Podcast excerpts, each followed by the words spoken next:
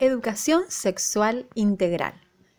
A través del podcast les proponemos un material para abordar la educación sexual integral desde la especificidad de la etapa vital de las alumnas y los alumnos que transitan la educación primaria.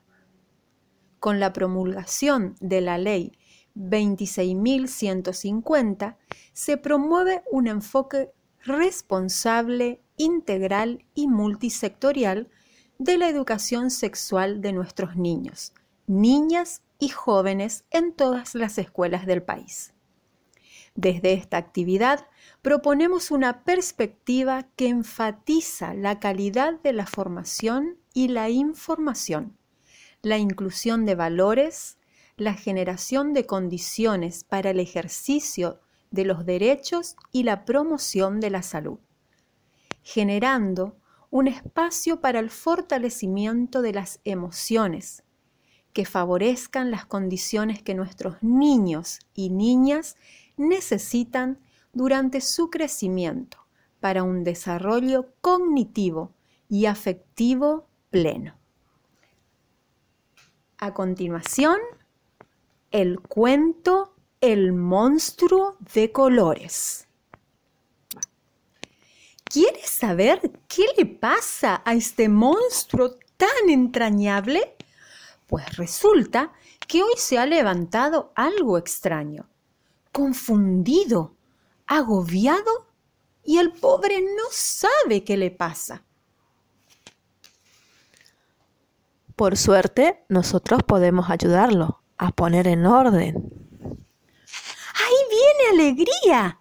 Vestida de amarillo. Mi nombre es Alegría. Soy contagiosa. Te hago reír, saltar, bailar, jugar. Cuando estás alegre, quieres compartir ese sentimiento con todos los demás.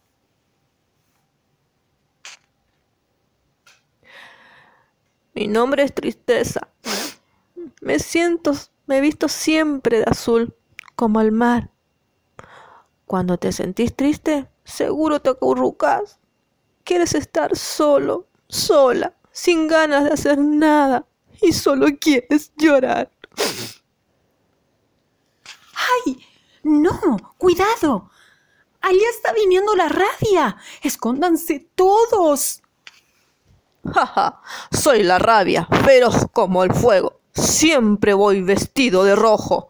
Seguro te da mucha rabia cuando se comete una injusticia, ¿verdad? Y quieres descargar tu enojo con los demás. ¡Ay, no!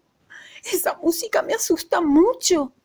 Esos colores negros. ¿Quién será? Soy el miedo y me visto de negro, porque cuando tienes miedo te sientes pequeño y poca cosa y crees que nunca podrás hacer bien lo que se te pida.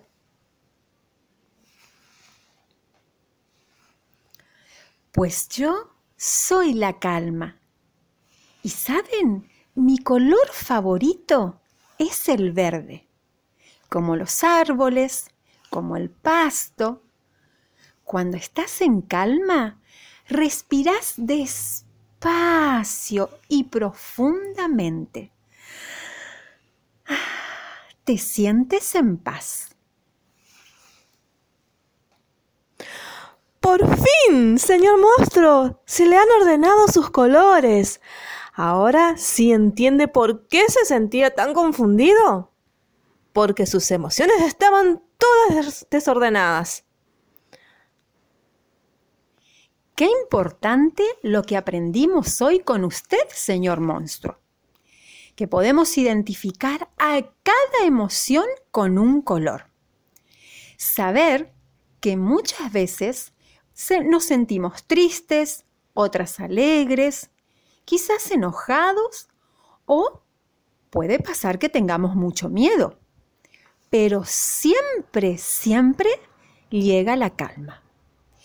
Y sabes, señor monstruo, no debemos olvidar de contar a mamá, a papá, a nuestros abuelos, a nuestra maestra, cómo nos sentimos.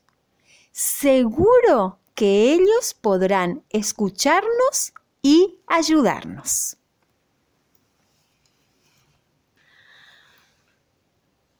Ah. Pero, un momento. Esto no se ha acabado. Parece que nuestro monstruo tiene nueva emoción. ¿Y ahora se puede saber qué te pasa?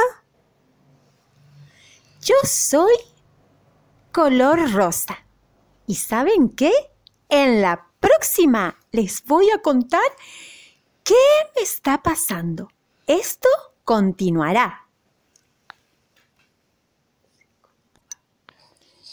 Es muy importante trabajar educación emocional dentro del aula, ya que a veces nos encontramos con niños que no saben ponerle nombre a lo que sienten y no saben cómo trabajar sus emociones internas.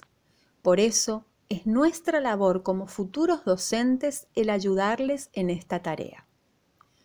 Cuanto antes se empiecen a trabajar, mucho mejor sobre todo en los primeros años, puesto que así vamos a proporcionar mejoras en el aula. Está comprobado que los resultados de trabajar de forma emocional son muy positivos. Aprenden a resolver de forma pacífica los conflictos. Se crea un mejor clima de aula y el propio alumno va a aprender a gestionar sus sentimientos y sus problemas. El monstruo de colores es un cuento que nos ayuda a ponerle nombres a todas esas emociones que tenemos dentro. Asigna un color a cada una, de manera que el niño le sea mucho más fácil relacionarlos y expresar sus sentimientos a través del color. Explica las emociones básicas, alegría, tristeza, rabia, miedo, calma a través de un monstruito que está hecho un lío. No sabe lo que le pasa y se encuentra lleno de emociones inexplicables. La primera infancia es un tiempo de vida vital, única e irrepetible. Desde el momento en que crecen en el vientre materno, los niños perciben un mundo de sensaciones, sentimientos, emociones que aún no pueden describir, pero sí vivir y sentir. Dentro de ellos, muy profundo, se va creando el propio universo de ese niño nuevo y único. El adulto que lo acompaña y sostiene en ese camino es quien lo habilita a encontrarse con el mundo que lo rodea. Sentir es inherente a todo ser humano es parte de crecer. Expresar, reflejar, revelar, es poder abrirse para contar o llorar lo que me pasa. Por eso, cuando un niño quiere expresarse, es importante poner el sentir en palabras, ayudándolos a encontrarlas. Con ustedes, Alejandra Lorena Romero y Noelia Andrea Camino del Instituto Superior Doctor Juan Pujol Corrientes del Profesorado de Educación Primaria. Muchas gracias por escucharnos.